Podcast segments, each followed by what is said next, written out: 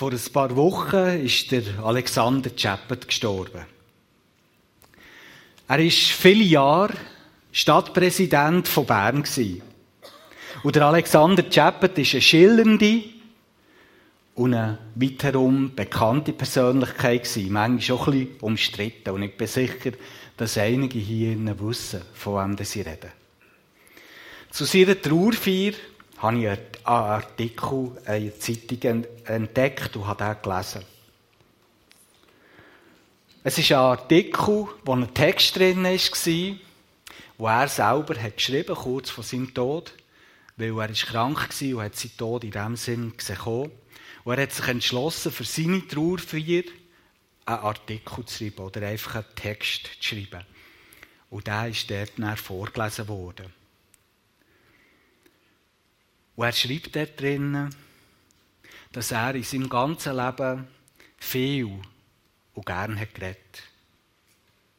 Und der Sinn, jetzt so, wo der Tod naht, plötzlich ist bewusst worden, dass er, und das ist ganz untypisch für ihn, an dieser Feier nichts zu sagen hat.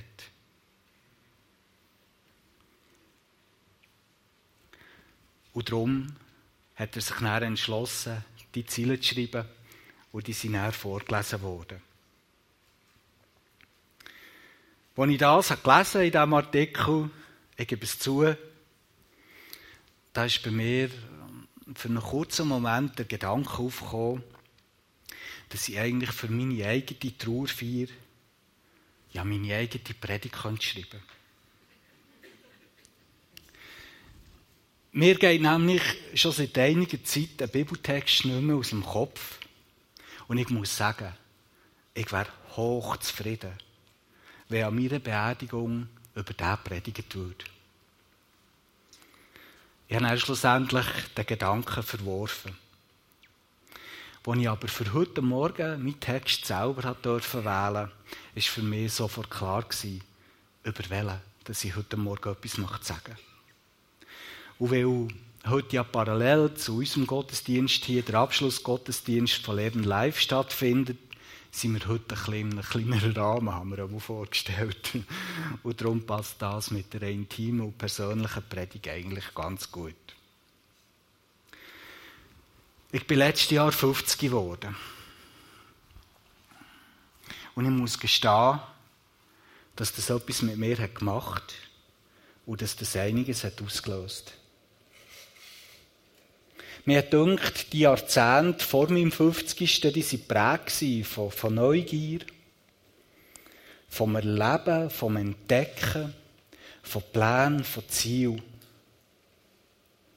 Es hat so, so viele Sachen gegeben, wo, wo ich gerne haben entdecken wollte, die ich habe, mir gewünscht zu erleben und die ich gerne erfahren wollte. Mir dunkt die Welt in diesen Jahrzehnten ist mir wie offen gestanden. Ich hatte Durst nach Neuem, nach Abenteuer, nach dem ersten Mal. Die Sehnsucht war gross. Und die hat mich beflügelt und angetrieben. Aber jetzt mit 50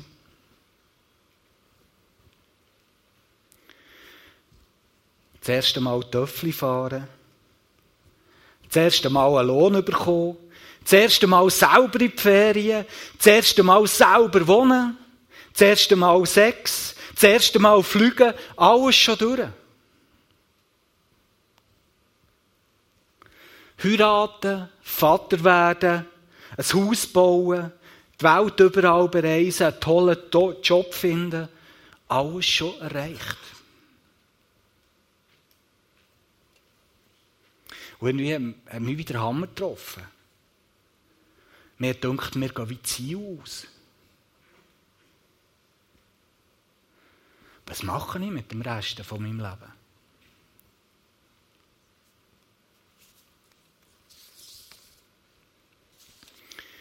Natürlich, ein paar erste Mal, die kommen noch. Ich habe noch nicht alles erlebt, was es zu erleben gibt. Es ist noch nicht alles. Nur sind die meisten Sachen, die, die jetzt noch kommen, auf die könnte ich eigentlich verzichten. Ich weiss nicht, was der Reiz dran soll sein, Grossvater zu werden.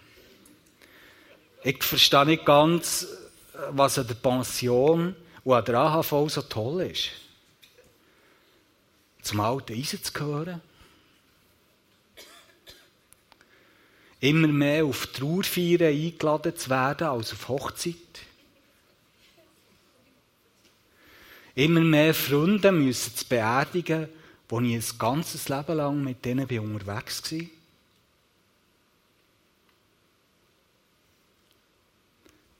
Richtig krank werden, so richtig. Wir immer mehr damit müssen abfinden, dass es vielleicht das letzte Mal war. Das letzte Mal verreisen. Das letzte Mal predigen. Das letzte Mal Weihnachten feiern. Das letzte Mal erwachen. Der letzte Atemzug. Und er das erste Mal und das einzige Mal sterben und tot sein.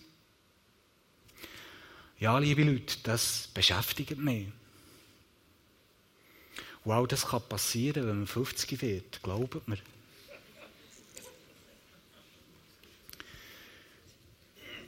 Mir dünkt, dass ich jetzt so viel deutlicher und bewusster wahrnehme, wo überall Zerbruch ist. Zerbruch in meinem Leben, im Leben von meinen Nächsten, von meinen Freunden, hier in der Gemeinde, in unserem Land, auf dieser ganzen Welt.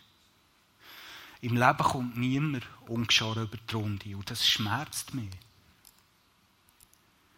Wer macht all die Sachen jemals wieder gut? Wer heilt die tiefen Wunden? Wer richtet wieder auf? Wer stellt alles wieder her? Bei mir? Bei dir? Wer? Und jetzt so mit 50 kann ich gut nachvollziehen, dass man das, was so naheliegt, irgendwie auch formuliert, wo der Freund von Philipp auch hat gesagt und auch der schwedische Schriftsteller Henning Mankel mal hat gesagt, als er schwer krank war. Und als er über das Leben hat nachgedacht hat, er gesagt, wir kommen aus dem Dunkel, wir gehen in das Dunkel. Das ist das Leben. Das Leben hat ein Ende, es gibt kein Zurück, nie. Nicht eine Stunde, so wird es uns all auch gehen, hat er gefunden in diesem Moment. Das scheint naheliegend, nüchtern, kühl, realistisch. Und darum bleibt ja eigentlich auch, auch das, was heute viele Leute nachher auch bis zum Unfallen ausleben nämlich das Leben möglichst in vollen Zügen zu genießen, alles, alles mitzunehmen, was man nur kann. Manchmal auch das Leben zu erleiden und immer wichtiger wird, möglichst selbstbestimmt dann wieder irgendwann mal ins Dunkel zu sinken. Ich kann nachvollziehen, dass man so denkt, habe ich gesagt. Aber ich kann nicht so leben. Der Tod verschlingt das Leben. Und nachher ist alles aus. Nein. Nein. Nein. Stellt euch vor, das Ganze würde gerade anders verlaufen. Gerade umgekehrt. Stellt euch vor, Gott gibt es wirklich. Und er macht das, was er sagt. Stellt euch vor, Gott dreht, dreht den Spieß um. Und plötzlich verschlingt Gott, der Allmächtig, der Herr vom Leben, der Tod.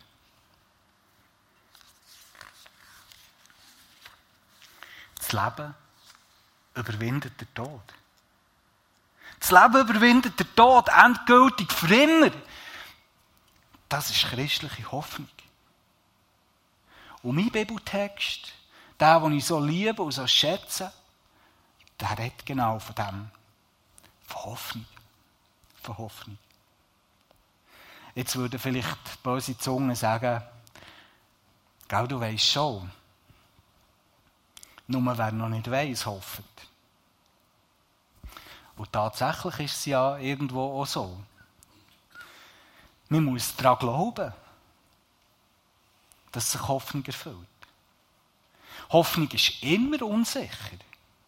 Hoffnung ist immer gewagt, kühn. Ja, Hoffnung ist vielleicht sogar naiv. Aber ist Hoffnung wegen dem unvernünftig und disqualifiziert sich wegen dem einfach? Nein, ganz bestimmt nicht. Okay, es gibt schon Hoffnungen, die werden sich nie erfüllen, das weiß ich. Zum Beispiel, dass die Schweiz aber nächste Woche Fußballweltmeister wird. Das ist klar.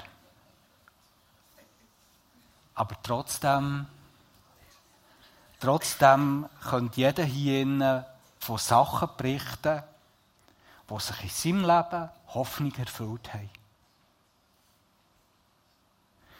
Und es gibt sogar so Zeichen, wo ich sicher bin, das hat Gott extra sogar in die Natur hineingestempelt, für dass wir es sehen können. Ich habe euch zwei Bilder mitgebracht. Schauen wir mal das erste an. Das hier ist ein Bild aus der Atacama-Wüste in Chile. Die Wüste ist 1200 Kilometer lang, die ganze Küste zieht sich an weiten Teilen von Chile entlang. Und es ist einer der trockensten Orte auf dieser ganzen Welt. Aber es gibt so ein Klimaphänomen. El Nino, El Nino heißt das. Wie sich das physikalisch verhält, könnte ich vielleicht schon erklären, aber ich will es jetzt nicht, ist ja gleich. Es ist so, dass ungefähr alle sechs bis zehn Jahre zu heftigen Niederschlägen kommt. Und was dann passiert, schaut mal.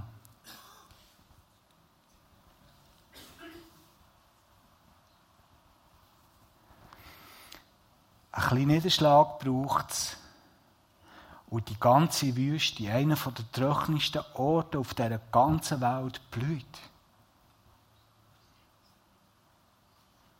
Alles voll von wunderschönen Blüten.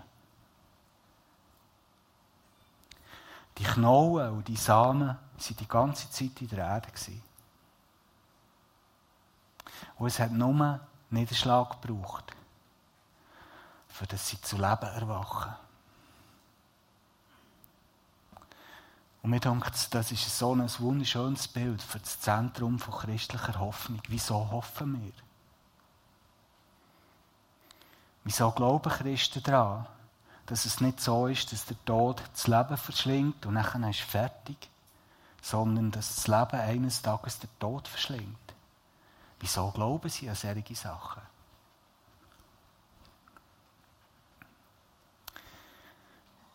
Wegen dem, was vor 2000 Jahren ist passiert. Wo der Sohn von Gott auf die Welt ist gekommen.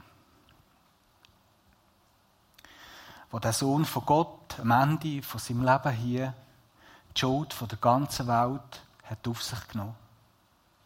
Und dafür das bekommen, was Gott hat gesagt, was Schuld auslöst. Er hat den Tod erträgt. Und ich kann mir vorstellen, dass in dem Moment, wo Jesus dort am Kreuz ist gestorben, der Find von Gott hat triumphiert und gesagt, habe ich es doch gewusst. Meine Waffe, der Tod, ist stärker als der allmächtige Gott. Habt ihr gesehen? Er ist mausetot im Fall.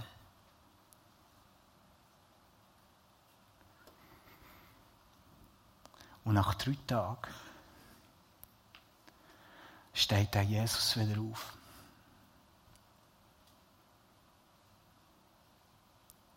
Er wird wieder lebendig. Und liebe Freunde, das ist nicht so etwas Geistliches was ist passiert. Das ist etwas Körperliches. Der Jesus, sein Körper, hat sich wieder mit Leben gefüllt. Er ist auferstanden. Es war nicht mehr genau der gleiche Lieb, aber es war ein handfester Lieb, ein updateter Lieb. Einer, der feig ist, für immer zu leben.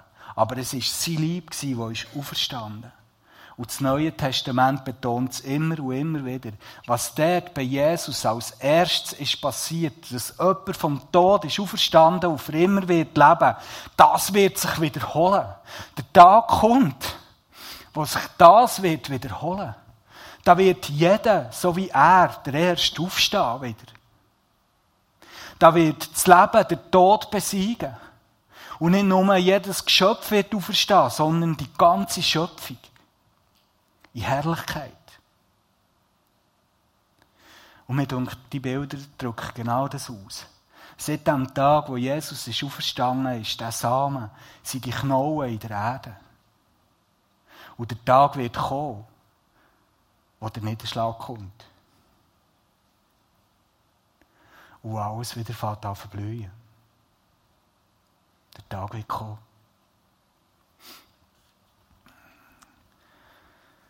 Und jetzt sind wir endlich bei meinem Bibeltext. Er steht im Jesaja Kapitel 25, Vers 6 bis 9. Und es sind so bewegende Worte, ich wünsche mir heute Morgen, dass wir etwas machen, was wir selten machen hier, aber der helfen schon mit. Ich möchte gerne, dass wir die Verse zusammenlesen. Bitte leset doch einfach, wenn ihr Lust habt, mit mehr laut den Text vor. Zu euch selber.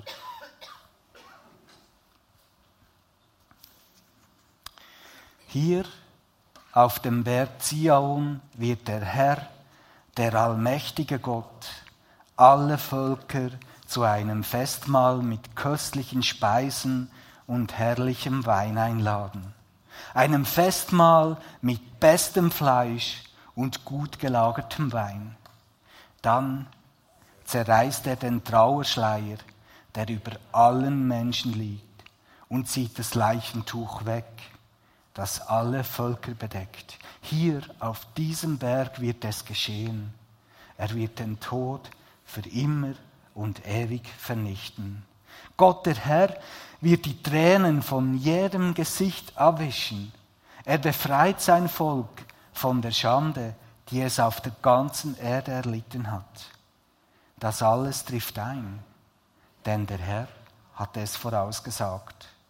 An jenem Tag wird man bekennen, er allein ist unser Gott. Auf ihm haben wir unsere Hoffnung gesetzt und er hat uns gerettet. Ja, so ist der Herr. Wir haben nicht vergeblich gehofft.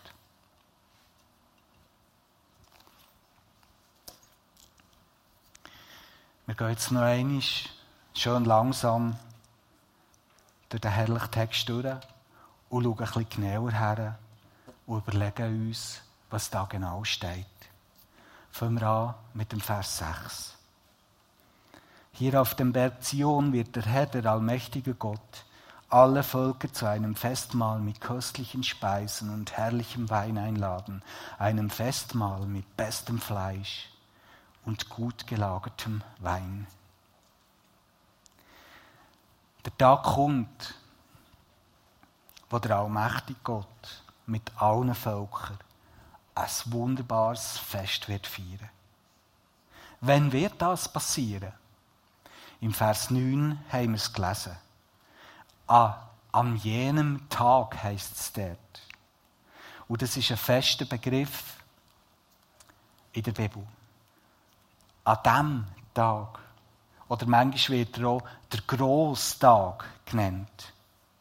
An diesem Tag wird das, wird passieren. Das ist ganz ein besonderer Tag. Ganz ein bedeutender in der Menschheitsgeschichte. Das ist der Tag, wo, wo Gottes Verheißungen herzielen. Es ist der Tag, wo Gott alles wieder ins Lot wird bringen. Es ist der Tag am Ende von unserem Zeitalter und der Anfang vom neuen Zeitalter, wo Gott hat verheißen. Es ist dann, wenn Himmel und Erde Hochzeit feiern. Es ist dann, wo die ganze Schöpfung wird auferstehen im Kontext, wenn ihr da leset, was vor und nachher steht, heisst sogar, es ist eben der Tag, wo wieder der Tau von Gott wird auf die Gräber fallen und die Totesten wieder auf, An diesem Tag, an diesem grossen, herrlichen Tag, dann, wo Gottes Verheißungen und seine Versprechen werden wahr werden. An diesem Tag ist das. Und wo wird es passieren? Steht hier auf dem Berg Zion.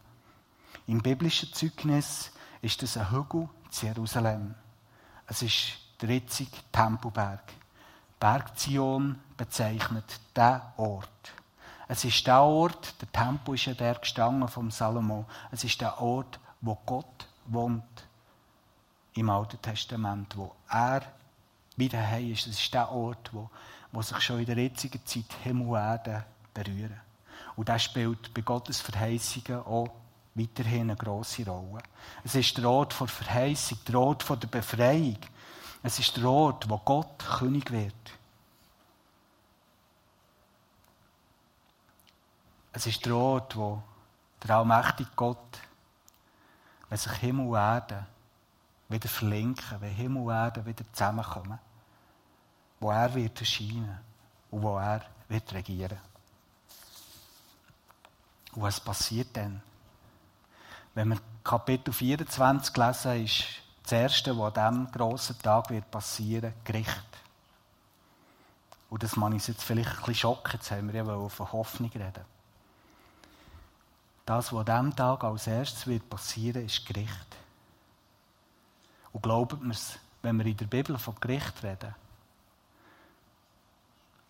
von dem Gericht, wo der allmächtige Gott wird abhalten, dann ist das etwas, was die Menschen zum Aufschnaufen bringt und was die Menschen zum Jubeln bringt. Gott ist eben nicht einer, der sagt, okay, das ist alles ziemlich schlimm gewesen, was hier ist passiert. Schwamm drüber. Jetzt geht es anders. Macht Gott nicht. Er sorgt für Recht und er sorgt für Gerechtigkeit. Und das ist Teil von seiner Erlösung und von seiner Errettung. Im Kontext zu, zu unseren paar Versen lesen wir, dass Gott wird dafür sorgen dass Ermordete ihr Leben zurückbekommen wo ihnen ist geraubt wurde. Für meine Situation oder für unsere Situation stelle ich mir das zum Beispiel so vor. Unser jüngster Jona ist geboren worden mit mehr als einer Beeinträchtigung, die er durchs Leben muss gehen. An diesem Tag wird Gott für Gerechtigkeit sorgen, für den kleinen Bub. Ja, er bekommt seine Gesundheit zurück. Er wird der Mensch sein, der er hätte sein. Und Gott deckt ihm alles zu, was er hier nicht hätte haben. Das ist Gottes Gerechtigkeit und die hat auch mit Gericht zu tun. Stellt euch mal vor, folgende Situation. Es gibt ein Dorf, das ist Ganz, ganz weit außen, weit weg von allen anderen Zivilisationen. Und in diesem Dorf hat es niemanden, der, der Macht hat und Kraft hat, für Gerechtigkeit und für Recht zu sorgen. Aber eines im Jahr, eines im Jahr kommt, kommt ein Richter dort an. Und er kommt so mit viel Power, dass er eines im Jahr dort in diesem Dorf für Recht und für Gerechtigkeit sorgt. In diesem Dorf läuft alles ein Jahr lang so, dass der Stärker hat das Recht. Der Schwächer wird unterdrückt. Vieles läuft krumm. Stellt euch mal vor, wie das wird sein, wenn der Richter ankommt dort, in diesem Dorf. Wie die Menschen dort aufschnaufen wie sie vielleicht sogar jubeln. Endlich kommt der, der Kraft hat, für Recht und für Gerechtigkeit sorgen. Endlich kommt er. Und das ist die Situation, die wir im Auge behalten wenn die Bibel von Gericht redet. Und darum wird in der Bibel über Gericht gejubelt. Und die Menschen freuen sich. Weil endlich einer kommt, der die Sache ins Lot bringt. Der nicht einfach Schwamm darüber macht, sondern der es wirklich ins Lot bringt. Das ist Hoffnung. Und nachher wird richtig gefeiert. Alle Völker sind der Einladung von dem allmächtigen König gern gefolgt. So lesen wir.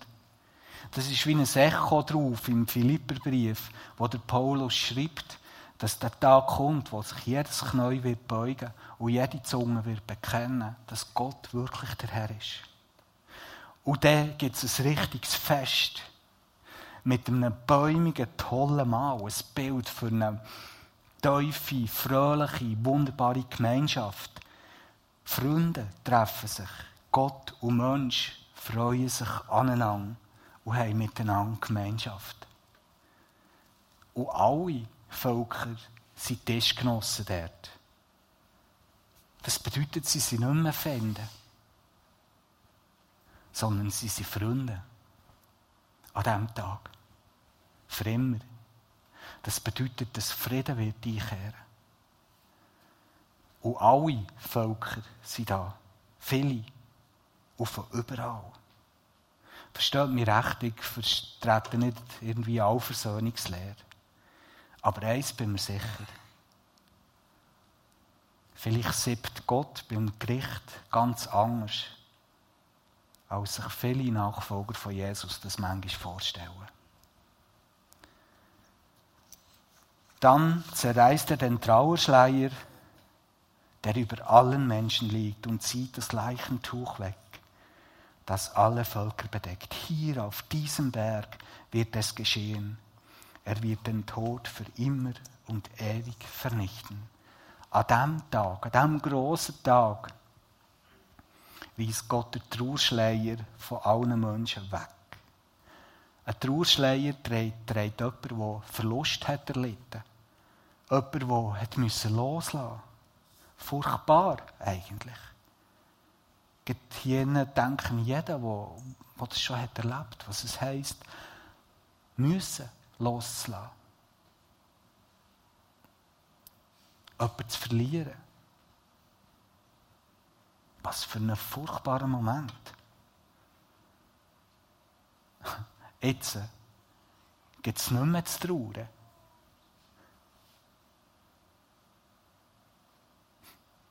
Jetzt sind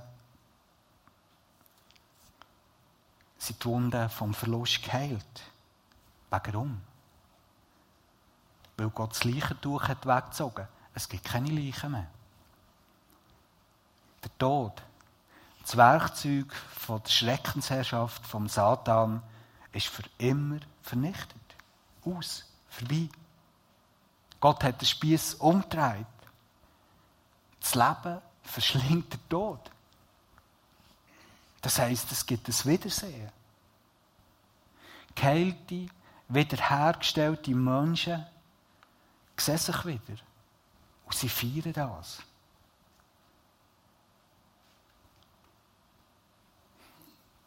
Stell dir das mal vor, wenn du vielleicht gerade von letztem hast verloren. Das ist nicht das letzte Wort.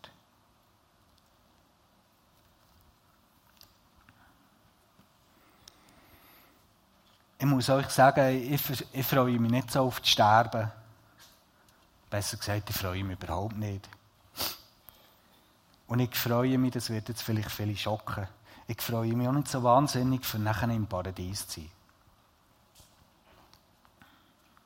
Ich weiß, das wird toll sein, besser als hier.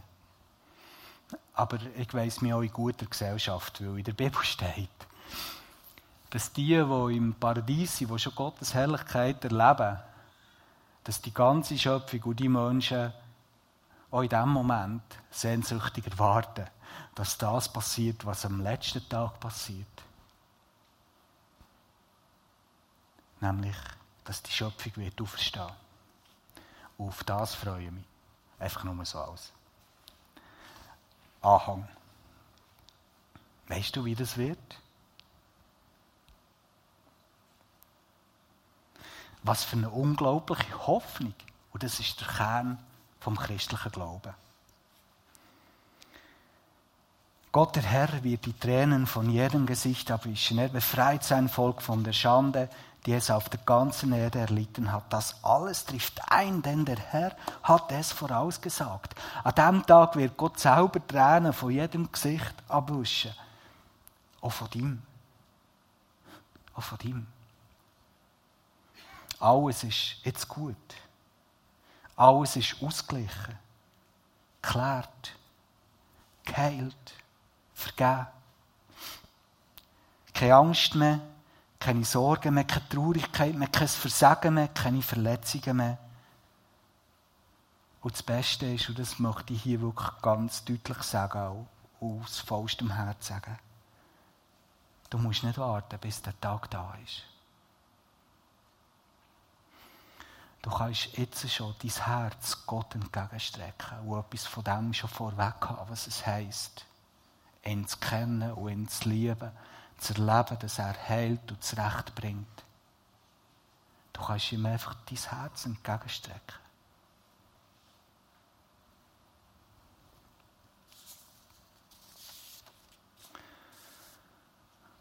Und dann wird es kühn. Keine Hoffnung. Das ist keine Hoffnung, die nicht erfüllt wird. Nein, der allmächtige Schöpfer Gott hat so gesagt. Und er ist treu, er das Wort. Generationen von Menschen haben das erfahren.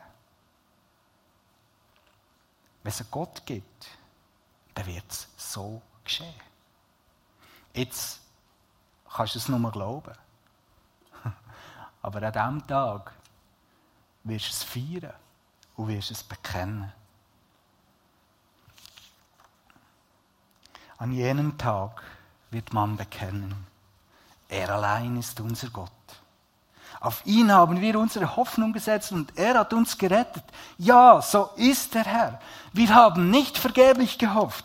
Wir haben nicht vergeblich gehofft. Der Tag kommt, da wird klar, wir haben nicht vergeblich gehofft. Du hoffst nicht vergeblich. Und ich hoffe auch nicht vergeblich. Das Bild von der Wüste möchte ich dir mitgeben. Der Samen, die Knollen von dieser blühenden Wüste ist schon im, im Boden, auch in deinem Leben. Du hoffst nicht vergeben. Weil wenn der Tag kommt, wenn der Niederschlag kommt, dann blüht es auf. Auch bei dir. Jetzt ist vielleicht alles Wüste, gerade im Moment auch in deinem Leben. Vielleicht sieht es nicht so aus, wie das wirklich könnte Wirklichkeit werden. Vielleicht ist es trocken, ungastlich, lebensfindlich, scheinbar hoffnungslos. Glaubt mir, der Samen und Knoll, es ist schon im Boden. Es kommt der Tag und der Regen und der Lösung kommt. Und dann blüht es. Und dann wird alles gut, du wirst sehen. Und je älter sie werden, umso wichtiger wird mir die Hoffnung. Ich möchte nicht ohne sie leben. In dieser Hoffnung will ich leben. Und alles, was kommt, entgegennehmen das Gute und das Schwere. Mit dieser Hoffnung zu leben bedeutet, ich kann mich entspannen. Weil ich verpasse nichts. Das Leben hier muss nicht vollkommen werden. Es längt, weil es jedem Tag ein bisschen menschlicher, ein bisschen liebevoller, ein bisschen froher, ein bisschen freier und friedlich wird. Und ich glaube auch, wenn ich mit Hoffnung lebe, wenn ich mit dieser Hoffnung lebe, dann kann ich mich viel mehr fokussieren, Prioritäten setzen und mich konzentrieren auf das, was wirklich zählt. Weil, wenn die Hoffnung wirklich lebt, wenn das wahr wird, was Gott hat verheißen und versprochen, dann ist es höchst sinnvoll für das Leben, auch für ein besseres Leben, ein gesünderes, ein bildeteres, ein friedlicheres, ein gerechteres Leben, für das zu ringen und uns einzusetzen. Weil dann wird eben nicht alles am Schluss sinnlos und vom Tod verschlungen. Wie sagt schon der Paulus im 1. Korintherbrief, Kapitel 15? Es geht nichts verloren. Es geht nichts verloren. Zum Schluss möchte ich dich einladen, den Text nochmal mit mir zu lesen. Hier Auf dem Berg Zion wird der Herr, der allmächtige Gott, alle Völker zu einem Festmahl mit köstlichen Speisen und herrlichem Wein einladen, einem Festmahl mit bestem Fleisch und gut gelagertem Wein. Dann zerreißt er den Trauerschleier, der über allen Menschen liegt, und zieht das Leichentuch weg, das alle Völker bedeckt. Hier auf diesem Berg wird es geschehen. Er wird den Tod für immer und ewig vernichten. Gott, der Herr, wird die Tränen von jedem Gesicht abwischen. Er befreit sein Volk von der Schande, die es auf der ganzen Erde erlitten hat. Das alles trifft ein, denn der Herr hat es vorausgesagt. An jenem Tag wird man bekennen, er allein ist unser Gott. Auf ihn haben wir unsere Hoffnung gesetzt und er hat uns gerettet. Ja, so ist der Herr. Wir haben nicht vergeblich gehofft. Ich wünsche mir, dass der Text noch lange nachhält in deinem Leben. Amen.